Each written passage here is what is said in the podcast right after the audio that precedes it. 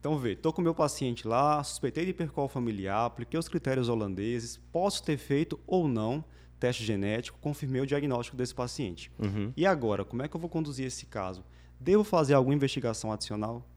Beleza. Essa é uma dúvida também frequente. Eu me lembro quando eu estava no INCO, é, a gente tinha um rodízio lá de lipidemia e tinha muito paciente com HF lá para ser um centro terciário. E ficava essa dúvida na época, ah, pede escoricalço, pede angiotomo. Enfim, ficava aquela confusão. Até hoje não se sabe bem ao certo.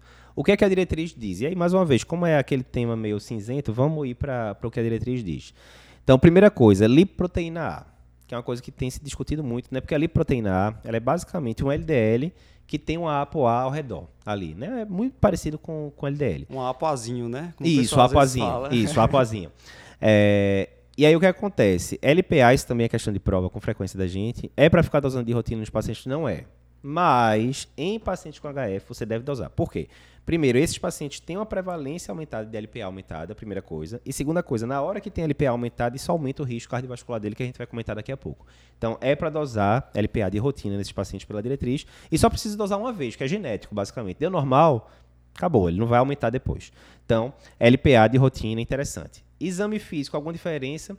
Fica de olho no chantelasma, arco córneo, que a gente já falou, e é, palpar o tendão de Aquiles do paciente para xantoma tendinoso. Né? Você vai, muitas Perfeito. vezes, não vai ser aquela lesão que você vai estar tá olhando a olho nu, mas você pegando, você já consegue ver um tendão bem mais espesso do que o normal. Isso aí também já é um fator que fala de. É, aponta para isso.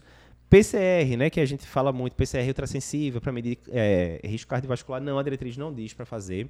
E ela diz que você pode considerar pedir marcadores de aterosclerose subclínica, né, tipo escoricalço, é, Doppler de carótida, mas assim, indicação 2B, ou seja, indicar ali numa, numa exceção tal.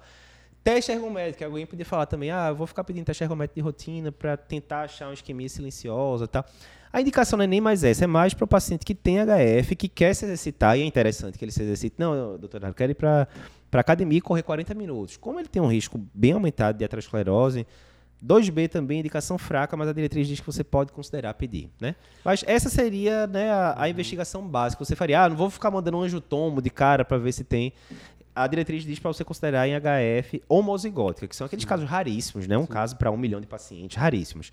E aí você poderia pegar, porque realmente a maioria desses pacientes não vai chegar aos 20 anos de idade por doença aterosclerótica, né? É, eu acho que a grande dúvida que surge aí às vezes é o seguinte, poxa, se já são pacientes que têm um risco cardiovascular aumentado, por que eu Perfeito. vou ficar pedindo escol de cálcio, doppler de carótidas, né? Uhum. O risco já é alto, mas o que a gente sabe é que dentro desse espectro da hipercolesterolemia familiar, Isso. a gente tem uma heterogeneidade, né? Pacientes Exatamente. com risco muito alto, outros com risco um pouco mais baixo. Perfeito. E aí esses exames podem acrescentar uma informação útil na decisão terapêutica, né?